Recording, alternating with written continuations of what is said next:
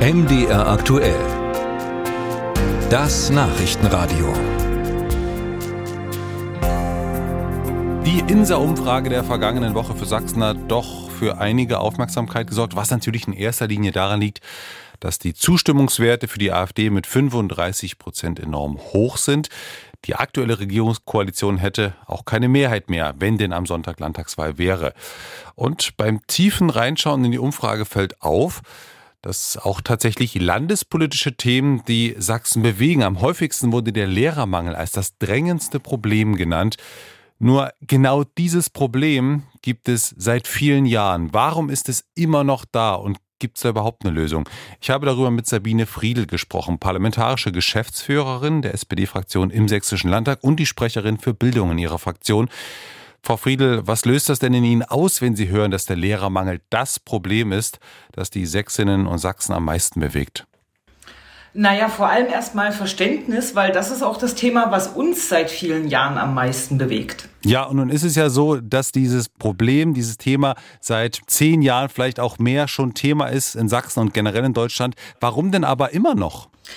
Naja, weil es eine Weile dauert, bis Lehrkräfte ausgebildet werden. Also die äh, studieren ja fünf Jahre und dann machen sie nochmal ein Referendariat. Also insgesamt sieben Jahre braucht es, ehe von einer Abiturientin oder einem Abiturienten zu einer Lehrkraft äh, der Weg absolviert ist. Und das Problem ist tatsächlich ungefähr zehn Jahre alt. Vor elf Jahren, im Jahr 2012, haben wir in Sachsen die Anzahl der Studienplätze für Lehrkräfte deutlich erhöht. Und wir merken jetzt auch, dass in den ersten Bereichen sich das Problem wieder ein bisschen entspannt. Das heißt, Sie sehen auch, dass an den Hochschulen auch wirklich deutlich mehr junge Erwachsene Lehrer werden wollen und das auch studieren, ja? Auf jeden Fall. Also wir haben vor zehn Jahren ungefähr 1200 junge Menschen gehabt, die an den Hochschulen Lehramt studiert haben. Und jetzt sind es fast 2700. Also das ist mehr als verdoppelt. Und äh, wir haben natürlich in den letzten Jahren eine ganze Reihe von Absolventinnen und Absolventen bekommen, die jetzt auch in den Schuldienst gehen. Wir haben vor fünf Jahren ähm, die zweite Phase, also das Referendariat, regionalisiert, das heißt äh, auch im ländlichen Raum eine Ausbildungsmöglichkeit geschaffen. Ähm, wir haben auch in den letzten Jahren beispielsweise das Gehalt für die Grundschullehrer und die Oberschullehrer deutlich erhöht. Die Verbeamtung war ja ein großes Thema, was in Sachsen dann auf den Weg gebracht worden ist. Ähm, und all das führt dazu, dass wir an den ersten Grundschulen bereits ein bisschen Entspannung erkennen. Wird es also in einem Jahr, da wird ja in Sachsen ungefähr gewählt, dann schon deutlich entspannter sein oder geht es so schnell nicht? Ganz so schnell geht es leider nicht. Ich rechne damit, dass wir in ungefähr drei bis vier Jahren die Entspannung, die wir jetzt an den Grundschulen erleben, auch an den Oberschulen und Gymnasien verspüren werden. Was machen wir bis dahin? Wir haben äh, in den letzten beiden Haushalten ganz viele Assistenzstellen geschaffen, weil man kann sich Lehrer nicht backen. Und da haben wir gesagt, wenn es schon nicht so schnell geht mit Lehrkräften, dann wollen wir wenigstens die Lehrer, die da sind, unterstützen und haben fast 500 Assistenzstellen in Sachsen geschaffen für Menschen, die zwar keinen Lehrerberuf erlernt haben, die aber im Schulalltag trotzdem ordentlich unter die Arme greifen können. Die GEW, also die Gewerkschaft Erziehung und Wissenschaft, meint, es müssten bis zu 3000 Lehrer neu eingestellt werden. Teilen Sie diese Zahl eigentlich? Ja, die teile ich, aber das ist natürlich unrealistisch, die jetzt zu bekommen.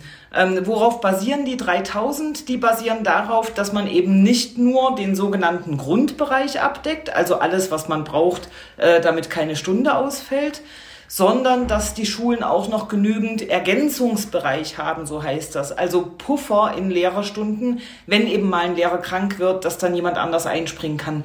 Diesen Puffer haben wir zurzeit nicht, an keiner Schule eigentlich. Und wenn man die Lehrkräfte wieder mit Puffer einstellen will, dann brauchen wir tatsächlich 3000 neue ungefähr. Und da fehlt es sozusagen nicht an der Bereitschaft, das Geld dafür in die Hand zu nehmen, sondern es fehlt nach wie vor schlichtweg am Personal, an den Menschen, die es machen wollen. Genau so ist es. Das ist unser Problem. An den Stellen oder am Geld mangelt es nicht. Das haben wir auch in den letzten Haushaltsberatungen und Verhandlungen immer wieder gespürt und auch gemeinsam festgestellt. Es äh, ist inzwischen möglich, jeden einzustellen, ähm, egal ob eine Stelle da ist oder nicht. Da haben wir sehr viel Flexibilität geschaffen. Aber tatsächlich fehlt es an den Menschen. Und deswegen ist es auch wichtig, und auch da haben wir in Sachsen einige Schritte unternommen, um zum einen Quereinsteiger zu gewinnen, also Menschen, die zwar nicht Lehramt studiert haben, aber doch Fächer unterrichten können. Die bekommen in Sachsen eine nochmal richtig ordentliche dreimonatige Ausbildung in pädagogischen Fragen, bevor sie in die Schulen geschickt werden. Das ist auch ein Unterschied zu vielen anderen Bundesländern und da waren wir Vorreiter. Und zum anderen, da müssen wir tatsächlich noch schneller werden. Ähm, es ist auch wichtig, Lehrkräfte, die aus anderen Ländern nach Deutschland kommen, ihre ihre Abschlüsse wirklich schneller anzuerkennen. Es ist weltweit eigentlich nur in Deutschland der Fall, dass man mehrere Fächer als Lehrer studieren muss. In vielen anderen Ländern, da ist man nicht Chemie- und Physiklehrer, sondern man ist Chemielehrer, Punkt. Und deshalb haben es ausländische Lehrkräfte hier so schwer, Anerkennung zu finden. Und da müssen wir in Deutschland tatsächlich flexibler werden. Nicht nur in Sachsen, das gilt in allen Bundesländern.